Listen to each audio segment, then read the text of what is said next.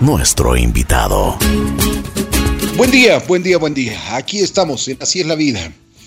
Hoy sábado tengo el gusto de presentarles a Pablo Loaiza. Es Frankie, es un director creativo. Bueno, tiene una historia que queríamos compartir con, con todos y cada uno de ustedes. Una historia impactante y que nos va a ayudar también para, para aprender un poco de cosas en la vida. Pablo, ¿cómo estás? Qué gusto saludarte. Buen día. Hola, mi querido Ricky, ¿cómo estás? Muy, muy buenos días, gracias por la oportunidad. Eh, chévere poder conversar contigo algunas cosas pormenores y, y bueno, salir acá en, en, este programa que es eh, tan reconocido y, y poder eh, impartir algunas cosas en una charla súper amena. Te agradezco mucho. No, a ti muchísimas gracias. Bueno, ¿qué edad tienes ahora, Pablo? Bueno, estoy bordeando los cuarenta y pico. Así que sí, sí estamos en eso ahora. Tú eres director creativo, ¿no? Sí, de profesión soy director creativo. Eh, trabajo en una compañía de alimentos de, bastante grande del país, la número uno en realidad. Entonces, pero bueno, también tengo una agencia de marketing llamado Fábricas Brand. Eh, y bueno, eso en lo profesional básicamente, esa es mi profesión. Ya, ¿y desde cuándo te, te motivó el estudiar todo este tipo de cosas que son, eh, pues realmente son uh, profesiones que, una profesión bastante nueva y que también eh, ayuda a muchísima gente, ¿no? Sí, bueno, la idea mía al buscar una profesión fue eh, más allá de que eh, de pronto me ayude a desarrollarme, que usualmente es lo que eh, todas las personas buscamos a través de una situación laboral, es también de alguna manera ser parte o apoyo para alguien más. Eso es una cosa muy importante, así que yo creo que el marketing bien dirigido, eh, yo soy diseñador gráfico de profesión, pero claro, el marketing es ahora eh, y todo el mundo de los empaques es ahora mi realidad, así que yo creo que a través de esto podemos alimentar bien al país, que eso es curiosamente el eslogan de nuestra compañía, y creo que el trabajo que venimos haciendo pues eh, se está cumpliendo bastante bien, sobre todo en este tiempo de la pandemia, de, de un, un, tiempo difícil, así que estamos ahí trabajando arduamente y no nos hemos detenido todavía. Me imagino que todo cambió, ¿no? O sea, la tecnología también ha ayudado mucho en, en, en esto de los empaques que tú dices. Eh, sí, bueno, es, el mundo del marketing es, es, un mundo que varía constantemente, a diario incluso, eh, porque claro, el comportamiento de los clientes, de los consumidores va cambiando, sobre todo en esta era digital, donde ahora la retroalimentación, a diferencia de, del pasado, es de, de, ida y vuelta. Como tú sabes bien antes, antes los, por ejemplo, un comercial de televisión salía de ida y nosotros no sabíamos qué sentía de pronto el consumidor si no era por un estudio de mercado, pero en cambio ahora tenemos las redes sociales donde al momento nos pueden escribir o nos pueden grabar un video, o nos pueden eh, hacer llegar eh, quejas. Así, así ha evolucionado un poco el tema de la comunicación y del marketing, como, como tú bien mencionas. Y eso, tú, eso te ayuda muchísimo, ¿no? Eh, por supuesto, claro, claro que sí. Sobre todo, como te digo, buscando el, el bien común. Claro. En, en, mi caso, claro, a través de la agencia de marketing que, personal que tengo, realizamos construcción de marcas. Yo creo que las marcas siempre van a ofrecer algo al consumidor, para eso son creadas. Y bueno, no se diga en mi, mi compañía que, que, en realidad eh, buscamos alimentar bien y, y, y, estamos sacando productos eh, de toda índole para todo eh, estrato social incluso, ¿me entiendes? Entonces estamos, estamos trabajando bastante bien, es importante mencionar eso también. Qué bueno, me alegro muchísimo. Bueno, Pablo, a ver, eh, yo quiero que me cuentes algo. Fue un episodio bastante eh, trágico, triste, el que tú pasaste hace unos 20 años atrás. Cuéntanos un poquito porque esto, esta historia que tú tienes nos va a servir muchísimo a todas las personas que lo vamos a escuchar y por supuesto nos va a motivar para ser mejores personas y desarrollar un poco de, yo diría de, de, de, tener la habilidad de, decir muchas veces que no, a las cosas y cuidarnos mucho, ¿no? Sí, bueno, primeramente te doy gracias nuevamente, Ricky, porque eh, vertir este testimonio eh, no es cosa fácil eh, y bueno, hacerlo de esta manera, de una manera masiva, creo que es importante, creo que ha llegado el día también, porque durante todos estos años se ha logrado consolidar mucha, mucha gente que se, eh, de alguna manera se solidarizó y, se concientizó respecto a lo que me sucedió. brevemente lo que te puedo comentar es que fui, fui parte de un accidente muy, muy fuerte que, que en las ciudades de, de dominio público, en realidad, todo Quito se enteró. Eh, fue en el año 2000, el 4 de noviembre. y bueno, yo era un, chico, joven, que tenía muchas inquietudes, como generalmente tienen todas las personas de esa edad, eh, pero también tenía, eh, eh, yo, creo que, yo creo que me faltó, como tú bien dices, el aprender a decir sí o no. y bueno, eso no es un tema solo de jóvenes, creo que los adultos también tienen mucha carencia en ese sentido, pero un poco enfocándome en la historia que me pides contar, compartir, pues claro, yo viajaba constantemente a la playa, tenía incluso una banda, eh, mi banda eh, se llamaba Misil, que es una banda eh, la cual también el guitarrista Fernando Sommer, que prácticamente era mi mejor amigo, pues él tocaba la guitarra en esa banda y siempre andábamos juntos. Creo que es una banda que tuvo una incidencia súper fuerte y potente en la música independiente de este país, hasta el momento, incluso al, estar inactiva. Pero bueno, en el año 2000 tocábamos mucho, viajábamos mucho a la playa, nos divertíamos yo creo que de una manera sana, pero eh, claro, como tú bien sabes, eh, el alcohol eh, y generalmente las bebidas son para mí, al ser oficiales, al no ser, no ser una especie de consumo prohibido, pues todo el mundo tiene alcance y acceso a eso y bueno, creo que todo el mundo lo ve de alguna manera que, que, no está tan mal.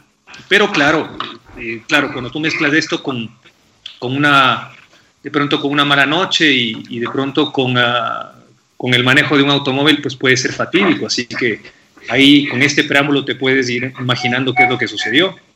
Eh, era un 4 de noviembre a la madrugada, 6 de la mañana, y salíamos con, con Fernando, que, que, manejaba el automóvil, y, claro, estábamos con cuatro amigos más, eh, que, realmente eran personas que estaban esporádicamente ahí, no fueron eh, amigos muy cercanos nuestros, pero curiosamente son el, la clásica salida de, ok, vamos a comer algo por ahí y bueno, ahí volvemos, estábamos seis chicos en el automóvil y bueno, prácticamente eso es lo, último que recuerdo. Te comento que en todos estos años hemos eh, logrado analizar qué sucedió hasta el punto del accidente porque efectivamente me, impacté contra un camión, un tráiler bastante grande. Eh, al parecer es en una curva eh, a unos cinco minutos de la salida de Casablanca, del resort. Eh, no recuerdo porque supongo, Ricky, que, que, tuvo un bloqueo mental. Tú sabes cómo funciona la psicología y, de alguna manera los shocks emocionales son muy fuertes que de pronto, no recuerdo por eso esos cinco minutos, pero recuerdo el momento que me desperté en el automóvil. Y, para, para noticia fui el único que se despertó. Entonces... Eh, Oye, Pablo, una, pregunta. E, es, es, es, esa, la noche anterior estaban de fiesta. Eh, tuviste ahí en Casablanca. Eh, sí, bueno, como te digo, de una manera muy, muy normal. Eh, creo que tomamos lo que deberíamos haber tomado, pero como te digo, en, cuando tú mezclas una o dos cervezas con de pronto una manejada eh, y de pronto a esas horas que no teníamos nada que hacer en, la carretera, pues creo que el riesgo aumenta de una manera exorbitante. Entonces, como te digo, de los seis chicos que estábamos, pues lamentablemente perdí a todos mis amigos. Yo soy el único sobreviviente de los seis, de eso yo vivo. Y eh, curiosamente hubo muchas versiones que es importante que la gente sepa a través de este espacio, porque tú sabes cómo funciona el morbo, entre comillas, de las personas al comentar eh, muchísimas cosas que de pronto no tienen fundamento. Eh, al decir que una persona, una chica extra, que yo me había lanzado el automóvil, y bueno, miles de versiones que yo creo que después de 20 años no vienen al caso, pero creo que el, más indicado para comentar la historia soy yo, porque en realidad de las seis personas de mi automóvil soy el único que está está con vida y, me parece que del camión tampoco nunca me enteré qué sucedió porque se dio la fuga al hombre. Entonces, eh, todo apunta a que de pronto eh, Fernando no, no, hizo una buena maniobra, todo apunta a eso, no, no tengo la certeza, pero eh, el hecho es que fallecieron todos y yo estaba de copiloto, ojo, ¿no? Estaba adelante junto a él. Increíble, porque, oye, yo cuando me dijeron que tenía la oportunidad de entrevistarte, eh, yo me, recuerdo muy bien porque lastimosamente, bueno, salimos a comprar una medicina a eso de las 6 de la mañana y nos íbamos a Tacames. Eh, recuerdo estaba con mi padre y, oye, fue tal el impacto, fue una impresión pero terrible. El primero ver el vehículo, que, que era un vehículo en el cual realmente era una, era realmente es una, una lata pero que, no se sabía ni, ni la marca del vehículo. Exactamente, así es. O sea, fue terrible. Una, o sea, yo creo que iban a mucha velocidad y, se pegaron de frente con el camión. O sea, se metieron, se incrustaron en el camión. Sí. Y, eso eh, yo me acuerdo con, mucha impresión, porque nosotros llegamos unos pocos minutos de, lo que había pasado y estaban eh, los cuerpos, eh, había cuerpos sin cabeza, sin piernas, o sea, era realmente un cuadro dantesco. Pero se sabía de que había una persona que estaba, que había sobrevivido a este accidente, fatal accidente. Y cuando eh, Ceviche me, dijo que, tenía la posibilidad de entrevistarte, pues no, lo, no, dudé dos veces y quería escuchar tu versión, o sea, escuchar como porque tú dices, hay mucho, mucho morbo y se, se yo creo que se, se dieron versiones que ni siquiera, eh, o sea, la imaginación de la gente muchas veces juega malas pasadas, ¿no? Totalmente. Entonces, y cuéntame, a ver, el, momento de los momentos en el accidente, tú perdiste completamente el conocimiento. Bueno, yo supongo, Ricky, que, mira, yo estoy intentando, eh, es más, empecé ya a estudiar psicología. Creo que después de este evento eh, mi vida cambió muchísimo, sobre todo incluso con el nacimiento de mi hija, que es mi inspiración y que obviamente ya está muy grande. Pero eh, el, hecho de estudiar el tema de la psicología y del comportamiento de las personas, eh, cómo, nos eh, cómo, cómo, sucede, cómo, cómo se maneja el cerebro, pues me hace pensar muchas cosas. Por ejemplo, el bloqueo que, que te había comentado, pues yo creo que es un, es un bloqueo que, que, usualmente sucede a la gente que sufre shocks demasiado fuertes. No recuerdo los, como te digo, los primeros cinco minutos que los medí, porque, claro, en 20 años bajé unas 3, 4 veces a la playa, ya en otro, en otro plan con mi familia y mi hija. Pero después, claro, hay un despertar en el automóvil eh, y por eso te puedo aseverar que mi versión es la, es la, es la coherente y la lógica y la verdadera, porque eh, sin, eh, o sea, en, en, una situación tan complicada, mirar el automóvil, como tú dices, sin, sin capó, sin techo, sin la llanta izquierda, sin el, el, el soporte que, que, que sostiene los, los cinturones, pero eh, sí ver mi, asiento y mi cinturón enganchado me hizo pensar muchísimo sobre la vida, sobre todo en la parte espiritual. Y yo te digo, si es que alguien no reacciona eh, en esta situación, pues eh, ¿cuándo vas a reaccionar? Entonces, definitivamente, yo creo que sin, sin pretender ser perfecto ni en lo absoluto, porque me he equivocado cualquier cantidad, pero creo que definitivamente mi vida tiene un antes y un después y, y no ha parado de cambiar. te digo que no soy el mismo de hace cinco años y espero no ser el mismo en cinco años más Así que entrando un poquito al detalle, pues lamentablemente Fernando había fallecido, eh, él manejaba el automóvil, eh, la banda eh, se, tuvo que inactivar un par de años hasta tratar de volver, volvimos, pero ya no era lo mismo, después nos inactivamos nuevamente. y sí, como tú dices, lamentablemente, aunque no sabía detalles, las cuatro personas que estaban atrás, a excepción de uno que tengo que mencionar, que es importante, ojalá esto clarifique a mucha gente, eh, había un, conocido mío que se llamaba Dani, y él sí llegó al hospital, pero estaba bastante mal. Eh, como te digo, pasó gente, eh, como usualmente pasa esa hora, en sus camionetas, llevando su pescado, llevando, transportándose para ir al trabajo. Y claro, ahí me treparon en una camioneta mientras yo realmente no supe bien qué sucedía, porque como te digo, no podía mover el cuello muy bien, no sé cómo no se me salió la cabeza del lugar. y bueno, salí prácticamente entero, me senté en el, en el, eh, en el cajón de la camioneta y a Dani también lo llevaron al hospital, pero lamentablemente falleció y no fueron más de, qué sé yo, unos 20, 25 minutos. Tenía seguramente un colapso muy fuerte en la cabeza. Nunca supe a detalle, eh, es importante mencionarlo, pero, pero sí, es, es, es, una situación dura, catastrófica, tener que llamar a mi familia eh, y, y, realmente ni siquiera recordaba, como te digo, el shock era tan fuerte y estaba un poco mareado también. Eh, no sabía ni siquiera quién estaba en el automóvil. Eh, y te comento que mi familia, la gran mayoría, excepto de mi madre, estaban en Casablanca para variar, porque todo el mundo estuvo en Casablanca en ese fin de semana, mm, el sábado 4 de noviembre. Y, claro, eh, se arruinó todo el, viaje de ellos y todo eso, pero claro, como tú bien dices, cuando subieron a Tacames, que es al hospital donde me llevaron, vieron el, siniestro y realmente pensaron que le habían mentido la persona que, que les llamó. Pensaron que definitivamente no había una persona con vida después de ver eh, ese verendo desastre. Así que Así es. eso es lo que puedo comentar. ¿Qué, ¿Qué, piensas tú? ¿Qué pensaste ese momento? ¿Qué, ¿Tú crees que, te dieron nuevamente la oportunidad de, de, vivir, la oportunidad de nacer?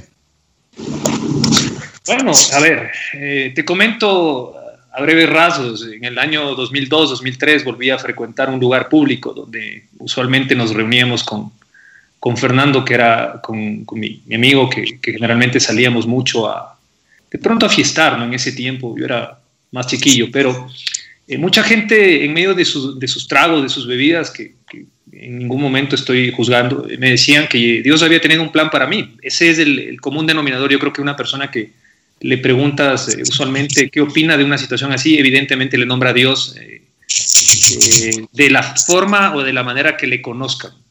gracias a Dios yo no le conozco a Dios o no le conocí a Dios de una manera religiosa en lo absoluto. Creo que Dios está divorciado de la religión en lo absoluto. Pero eh, comentándote esto que te digo, eh, es justamente lo que yo les devolvía a ellos eh, cuando ellos me decían que ellos tenían que había Dios había tenido un plan para mí. Seguramente se ve más evidente por al, ser un accidente tan fuerte y, y obviamente no, no, entender cómo una persona puede salir viva, pero yo te puedo asegurar que Dios tiene plan para toda la gente que está viva todavía.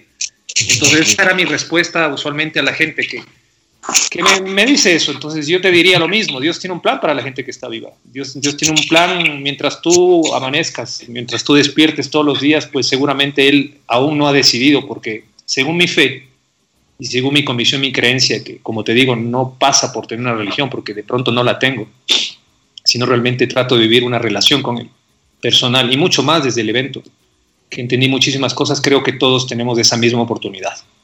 Me imagino que cambió mucho tu vida, ¿no? Eh, sin duda, como te digo, en la parte espiritual, pues definitivamente fue un despertar. Eh, como te digo, esto no me hace ni, ni perfecto ni, ni, bueno, como la gente menciona. Creo que a las personas se las conocen los hechos, Ricky, y no en las palabras ni en lo que habla. Así que es mejor que la gente saque sus conclusiones y, y trate de sacar eh, su mejor versión, viendo lo que hace la gente y no escuchando lo que, lo que dice. Y sobre todo, como te digo, el tema de mi hija, el nacimiento de mi hija, que siempre ha sido un estándar ya creo que el plan, llámelo como sea, que, se ejecutó sobre mí, eh, creo que también le involucra a ella porque definitivamente si yo fallecía ese, ese 4 de noviembre junto a ellos, pues mi hija no nacía. Entonces imagínate, para mí es una, es una situación muy especial tener la vida de ella. Oye, después de haber visto el accidente, y yo te, te lo he dicho, o sea, no, no, es que me contaron, yo vi, o sea, pasé, pasé en pocos minutos después de que había pasado el accidente, incluso lo estaban llevando a los cuerpos, o sea, era un, caos. Pero yo te digo, o sea, realmente tuviste muchísima suerte al salir con vida y al, y al no tener, eh, por ejemplo, hemorragias internas y ese tipo de cosas, ¿no? Sí, sí, vale la pena lo que mencionas porque es impresionante que de ahí a tres meses pude haber eh, jugado fútbol. Eh, creo que lo, lo, peor que me pasó fue romperme el, el, dedo de la mano izquierda en una tragedia de esa dimensión. Eh, creo que el cuello ortopédico que me, me, pusieron fue ni siquiera fue el fijo, sino uno de esponja. Y como te digo, fue complicado, bajé mucho de peso, eh, tenía el cabello largo en esa época, luego me corté, evidentemente quería cambiar absolutamente todo, quedé con eh, pequeños rezagos mentales complicados que, que, tuve que trabajarlos durante por lo menos un año, hay gente que no se levanta nunca.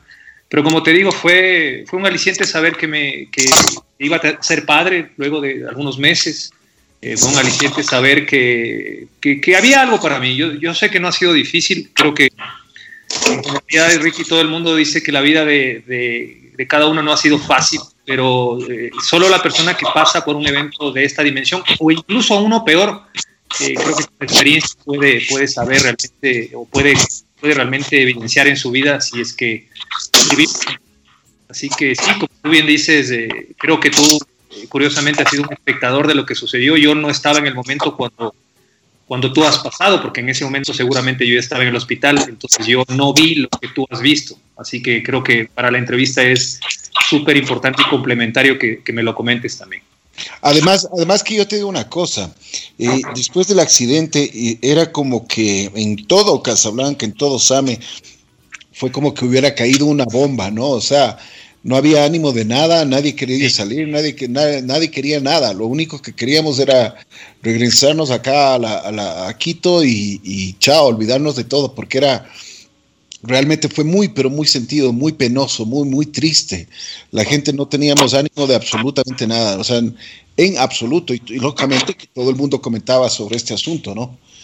Sí, es, difícil. Eh, como te digo, es incluso mi jefe, mira, él estaba allá. Eh, sé que en estos 20 años me, he venido enterando de muchísimas cosas. En algún momento conocí un DJ también de Esmeraldas, eh, que lo conozco, un, amigo, y él me comentó también que él, era, era, joven y que había visto esto. Es, es espeluznante por, por, un, por un lado, pero como te digo, al 2020 eh, creo que definitivamente hay que sacar lo mejor de lo que sucedió. Y sobre todo, Ricky, una cosa que yo puedo mencionar es no olvidar, porque el ser humano olvida fácilmente. Y aunque no lo creas por momentos, me he olvidado lo que me pasó. Y cuando uno tiene de pronto situaciones eh, difíciles en la vida o situaciones que no salen como uno quisiera, eh, en vez de acudir y confiar nuevamente en Dios o de pronto eh, tomar las cartas en el asunto o de pronto es cambiar donde uno tiene que cambiar, uno se olvida de las cosas que le pasaron y eso no puede suceder. Yo creo que este recuerdo, obviamente no, no, no, hay que, no hay que tenerlo en la mente para, para, que nos duela, sino para que nos aliente definitivamente. Así que eh, creo que es un tiempo, esta entrevista incluso es, un, yo creo que es un, revivir eso, pero para bien, para realmente darme cuenta que si Dios me ha permitido vivir estos 20 años, pues creo que ha sido muy valioso y que, y que ya no hay que hacerse problema por, por muchas cosas. Yo creo que Él tiene el control de muchas, de muchas más. Me imagino, me imagino que pasaste por terapias y, e incluso me imagino que no, no, no, querías ni siquiera topar el tema. Hoy, con la valentía del caso, vuelves a revivir momentos fuertes y me imagino que estás preparado, ¿no? Me imagino que, que, que, ya poco a poco te fuiste endureciendo, como se dice, ¿no? Sí, como te digo, el primer año fue complejo, eh, sobre todo porque Fernando era, era mi partner, mi, mi hermano, mi amigo. Eh, la música era, nos unía, nos unía también pues eh, las salidas con él. Él era brasilero, de origen eh, brasilero, y claro, el dolor de su familia al llevárselo de acá, bueno, difícil de comentártelo, pero como te digo, yo creo que Dios, y nuevamente te reitero, no ese Dios de, de pronto el que nos pintaron en el colegio, y no creo que lo hicieron de mala onda, pero sí, sí hay una tergiversación de la imagen de Dios bastante amplia, el ser humano no lo, no lo ha llegado a comprender, entonces yo en cambio me interioricé un poco para tratar de entenderlo sin profesar ninguna religión en absoluto, sino una parte espiritual importante y que, y que, como te digo, vaya conectada con los hechos, no con las palabras, no decir que soy algo que pertenezco a esto, sino realmente mostrar hechos, mostrar acciones. Eso me ayudó de una manera gravitante, eh, en medio de, de, otras luchas que vinieron después, ¿no? Y que yo creo que todos tenemos, la situación del trabajo, el nacimiento de mi nena, bueno, eh, yo creo que las cosas han ido saliendo medianamente bien. Eh, no ha sido fácil, como te digo, he tenido situaciones difíciles los últimos 10 años, eh, sobre todo también, pero aquí estamos y estoy sano y estoy bien y, mi hija está bien. creo que tengo mi madre también sana, todavía tengo el, gusto de tenerla, la, la, bendición de tenerla y bueno, de haber consolidado de pronto relaciones de amistad con mucha gente que entendió este evento, que, que, de pronto sí, sí le impactó y que hasta ahora lo recuerdan.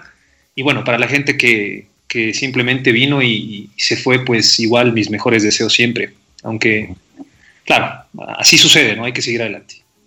Pablo, tú estudiaste psicología. ¿Esto te ayudó, te ayudó mucho a ti?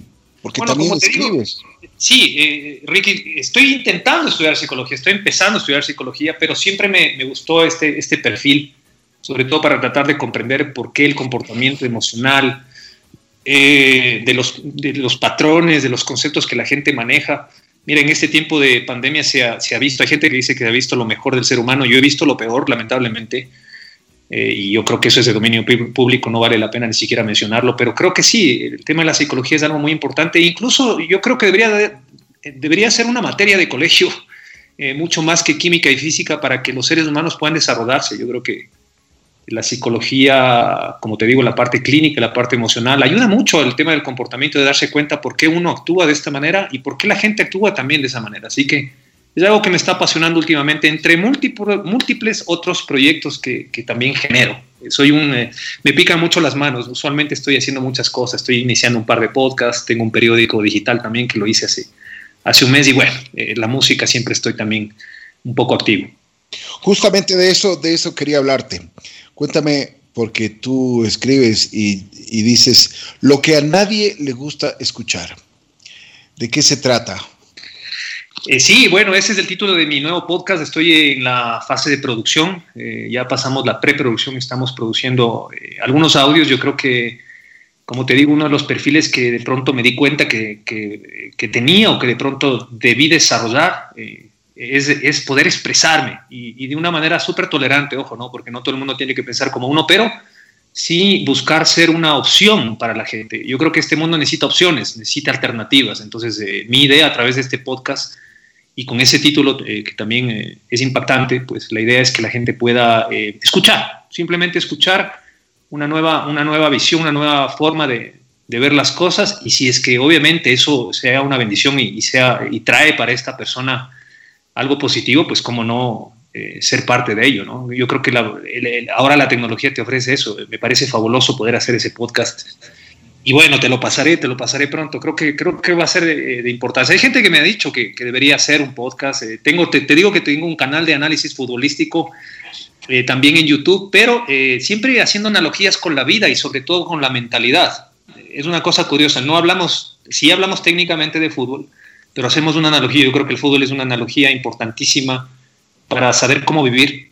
Por ejemplo, si, si tú entras a, una cancha, a una final de fútbol duditativo, eh, em, generando demasiada admiración por el contrincante, te aseguro que no vas a ganar.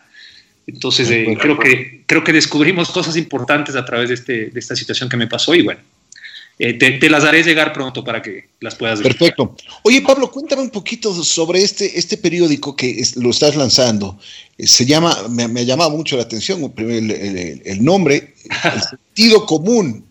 Eso deberíamos, deberíamos, deberíamos desarrollarlo todos los días, cada uno de nosotros.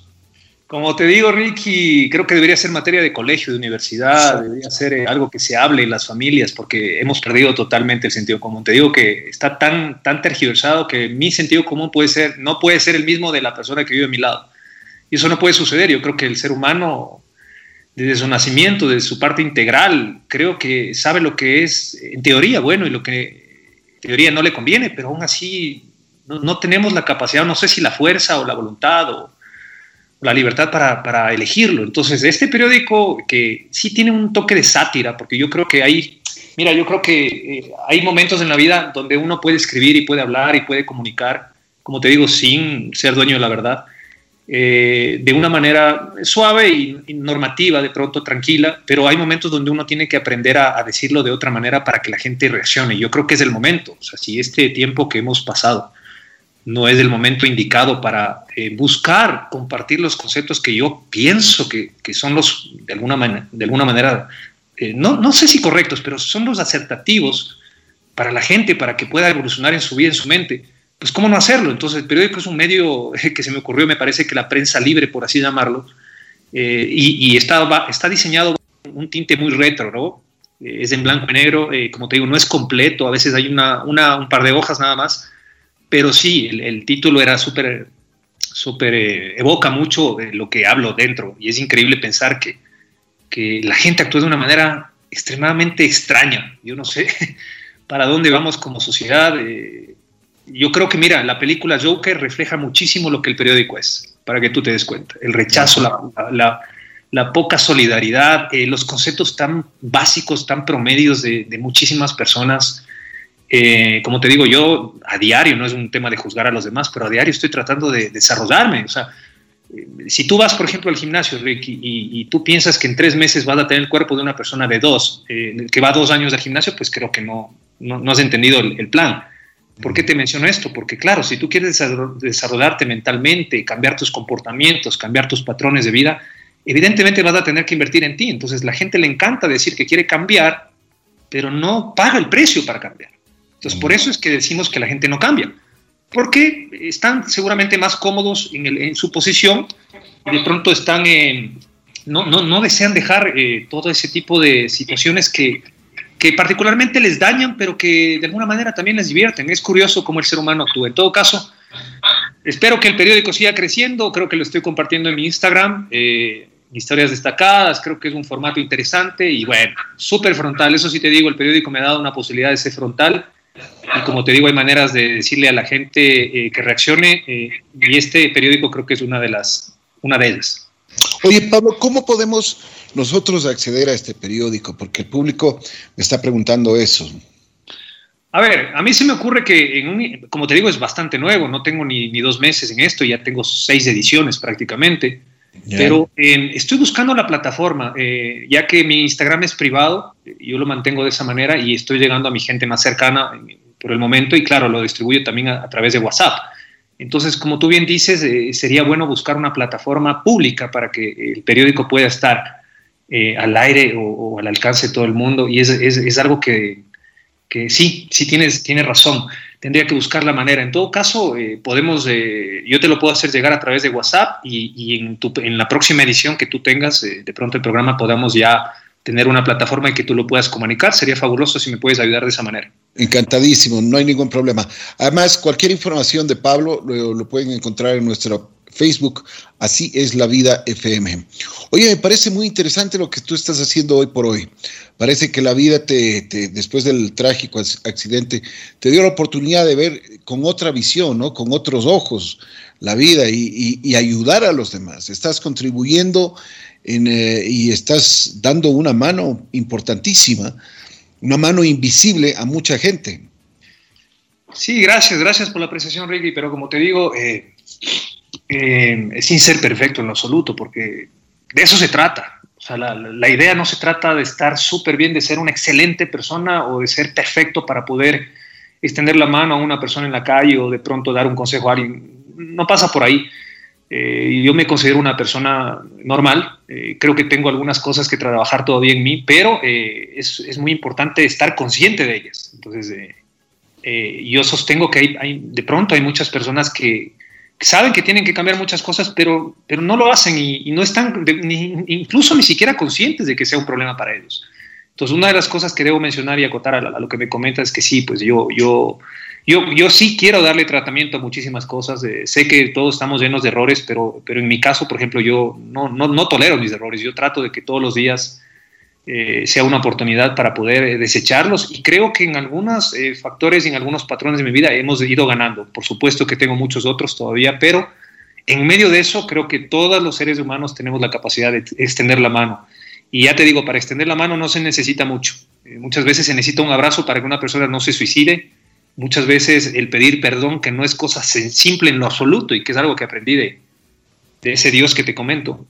Eh, y el perdonar, que es algo muy difícil también, eh, pues eh, yo creo que solo en sus fuerzas se puede lograr y que creo que hay que desarrollarlo a diario. O sea, creo que como todo el mundo, por ejemplo, come a diario, se viste a diario, va al gimnasio a diario, deberemos ponerle a diario también enfoque al tema mental y al tema espiritual, porque si no, estamos secos por dentro y solo estamos mostrando una imagen externa que es el detonante actual en redes sociales, en las relaciones, y yo creo que eso en realidad es una situación superficial y frívola, ¿no?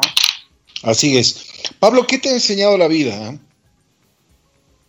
Bueno, eh, yo creo que lo importante es valorar el tiempo. Creo que el tiempo, Ricky, es algo que no vuelve. Eh, estoy mucho más claro en eso, creo, eh, sobre todo en este último tiempo, los últimos seis meses, he, entendido que hay que valorar el tiempo, que, uno no puede votar un día de su vida porque te aseguro que esas personas que están muriendo, lamentablemente, en este tema del COVID-19, eh, darían todo lo que tienen para vivir 24 horas más. Y en cambio hay muchas personas que nos, nos damos la posibilidad de estar mal, por ejemplo. y no te digo con esto que hay que ser optimistas, ni estar felices, ni disfrazar las situaciones que uno tiene, en lo absoluto, para nada. Yo creo que hay que trabajarlas, pero sí aprovechar realmente el tiempo. Y el tiempo no lo puedes gastar en recuerdos, por ejemplo, que es muy difícil eh, sacarlos, o de pronto eh, invertir tu tiempo en algo que no has llegado todavía. Yo creo que, la, por ejemplo, en el tema psicológico, la ansiedad eh, que todo el mundo eh, profesa tener ahora y, también eh, cuadros de depresión obedecen a no vivir en el presente.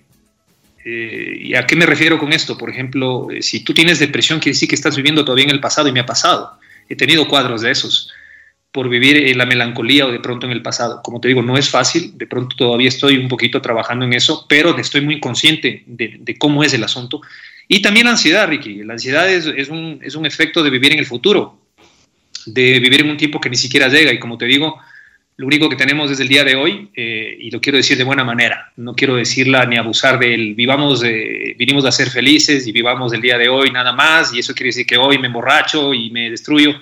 No pasa por ahí, más bien todo lo contrario, eso es, es una ironía completa. Entonces, eh, yo creo que hay que aprovechar realmente el tiempo. Esa sería mi contestación a, tu pregunta. Así es, así es. De acuerdo, muy de acuerdo. Pablo, te quiero agradecer muchísimo por haberte tomado este tiempo para conversar un poquito con, con nosotros. También eh, eh, acordarnos de una, un trágico accidente en el cual tuviste la suerte de salir vivo y mandarte un abrazo, un abrazo especial, decirte que, que realmente si estás aquí en esta tierra es por algo, que tienes una misión y una visión que cumplir. Así que, nuevamente, muchas gracias y espero que sigas creciendo como ser humano. No, Ricky, un placer, muchísimas gracias por el espacio, de verdad ha sido una bendición eh, y espero que sea para ti también y para toda la gente que nos escucha. Espero verte pronto. Muchísimas gracias. Muchas gracias. Gracias a ti. Pablo Loaiza estuvo con nosotros en Así es la vida.